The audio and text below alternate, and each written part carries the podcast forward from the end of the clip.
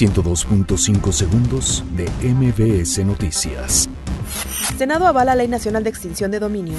Andrés Manuel López Obrador asegura que el proceso democrático no tiene retorno. Coparmex asegura que reina la incertidumbre en gobierno de López Obrador. Claudia Sheinbaum anuncia que la Guardia Nacional entrará primero en Iztapalapa. Policía de Tamaulipas rescata a tres migrantes de origen guatemalteco. Migrantes demandan a Donald Trump por endurecer peticiones de asilo en Estados Unidos. Bárbara se convierte en huracán categoría 1 en el Pacífico. Fallece el lobo mexicano que habitaba en el zoológico de San Juan de Aragón.